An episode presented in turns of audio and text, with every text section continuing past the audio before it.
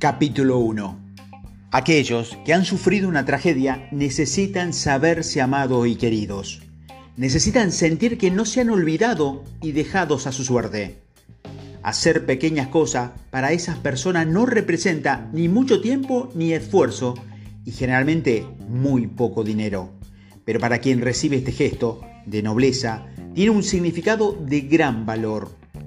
Una vez por mes, me gustaría incluir en esta publicación una sugerencia explícita para mantener una actitud mental positiva junto con una expresión de gratitud.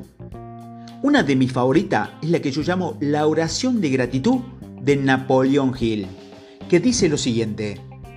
Oh Señor, no te pido más bendiciones, sino más sabiduría para utilizar de mejor manera las bendiciones que me concediste al nacer el privilegio de controlar y dirigir mi propia mente para fines de mi elección. En lugar de pedir más dinero, más tiempo o más bienes, esta oración pide más sabiduría para apreciar y disfrutar de lo que ya tenemos. Si reflexionamos por un momento en esta idea, entendemos que la abundancia ya existe a nuestro alrededor. No tenemos que salir a buscarla, cuando ni siquiera hemos sabido aprovechar lo que ya poseemos ni agotar nuestras posibilidades aquellas cosas que el dinero realmente no puede comprar, como lo que es tener una familia sana, un trabajo valioso, la longevidad, la sabiduría, amistades duraderas, son cosas que tenemos que reconocer y agradecer en nuestra vida diaria. Recitando esta oración frecuentemente, movemos a nuestro subconsciente a creer que ya vivimos en abundancia lejos de carencia y puesto que nuestros pensamientos funcionan como imanes y atraen lo que pensamos, cuando estos son positivos y de gratitud, los resultados serán de igual naturaleza en nuestras vidas. En general, encontramos lo que buscamos, por eso, ser agradecido por lo que tenemos en la vida nos retribuirá más de lo mismo. Somos lo que pensamos. Los pensamientos positivos de gratitud, junto con el poder de la oración, propicia condiciones favorables en nuestras vidas. La oración del doctor Napoleón Hill es no confesional, directa, al grano. Es una oración que le puede proporcionar una guía para vivir mejor, pero para que se beneficie de ella requiere de su acción para transitar en la dirección de sus propias decisiones. En la medida que aprenda a pedir con claridad de dirección lo que desea fuera de usted mismo, milagrosamente, la respuesta la encontrará en donde menos imagina, porque podría estar dentro, dentro de los talentos con lo que dotó al nacer. Estos son sus verdaderos tesoros.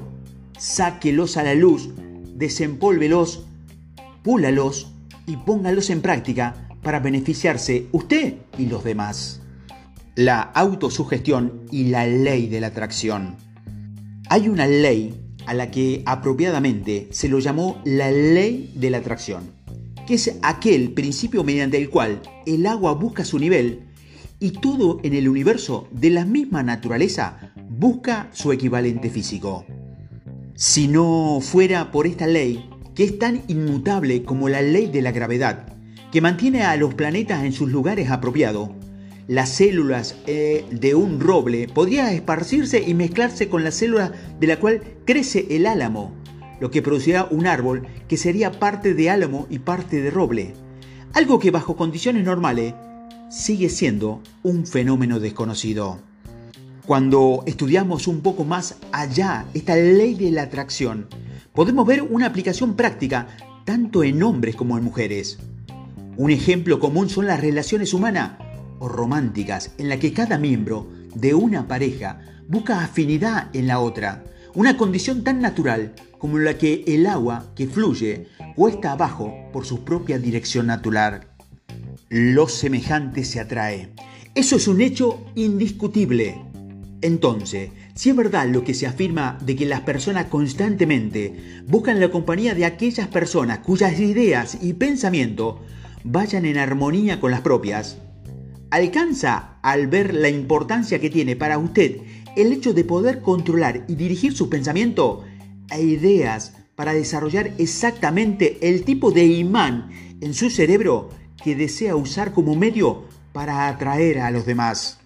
Si es verdad que la presencia de cualquier pensamiento en nuestra mente consciente tiene a traducirse en una actividad física correspondiente a ese pensamiento que lo precedió, puede ver entonces que la ventaja que tiene el hecho de poder seleccionar cuidadosamente los tipos de pensamiento que aloja en su mente.